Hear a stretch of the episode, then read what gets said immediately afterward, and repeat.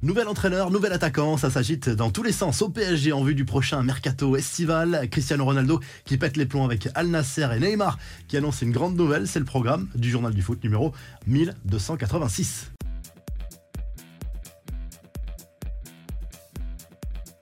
Le PSG continue à sa recherche d'un nouvel entraîneur. On le sait, Christophe Galtier est plus que jamais fragilisé, même s'il est sous contrat dans la capitale française jusqu'en juin 2024. A priori, Luis Campos n'a pas lâché Galtier pour le moment, mais il s'en réfère à sa direction, forcément, et le PSG envisage bel et bien de se séparer du technicien français en fin de saison, même s'il y a un titre de champion de France au bout de cet exercice 2022-2023 et en tête de liste des entraîneurs visés, on retrouve notamment le portugais José Mourinho, actuellement en poste à la Roma et lui aussi sous contrat jusqu'en juin 2024. Côté terrain, le PSG envisage de recruter un pur numéro 9 et le nom d'Harry Kane circule dans les couloirs du Parc des Princes selon le journal Le Parisien. Le PSG qui pense également à Victor Osimhen et Jonathan David. Le coup de sang de Cristiano Ronaldo, l'attaquant portugais, a complètement perdu ses nerfs lors de la défaite d'Al Nasser face à Al Hilal 2 à 0. Le quintuple Ballon d'Or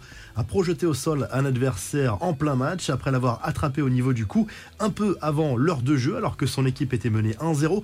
Réaction assez lunaire de l'arbitre pourtant bien placé mais qui s'est contenté d'adresser un simple carton jaune à CR7. Très mauvaise opération en tout cas pour Al Nasser. Al Ittihad pourrait creuser l'écart en tête du championnat saoudien.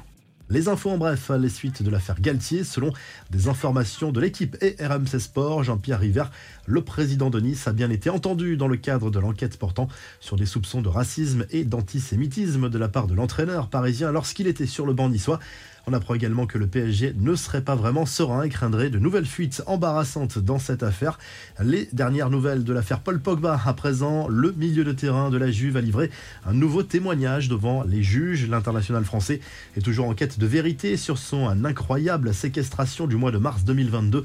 Le marabout de Paul Pogba, lui, a confirmé la version déjà donnée publiquement. D'après lui, ses échanges avec le Turinois concernaient la religion et il n'a jamais été question d'un sort jeté à Kylian la justice argentine confirme la tenue d'un procès pour huit professionnels de santé pour négligence potentielle ayant entraîné la mort de Diego Maradona.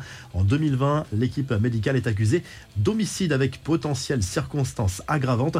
Enfin, Neymar retrouve le sourire au moins dans sa vie personnelle, actuellement blessé et indisponible jusqu'en fin de saison. Le Brésilien a fait une grande annonce sur les réseaux sociaux. La star du PSG et Bruna Biancardi annonce qu'ils vont avoir un enfant. Neymar est déjà papa d'un petit garçon de 11 ans, on le rappelle. La revue de presse en Angleterre, le Daily Express Sport revient sur l'élimination de Chelsea en quart de finale de la Ligue des Champions. Nouvelle défaite des Blues, 2-0 cette fois à Stamford Bridge, doublé de Rodrigo. Il n'y a pas eu photo sur l'ensemble des deux rencontres. Ça fait 4-0 pour les Merengues sur ces deux matchs de Ligue des Champions.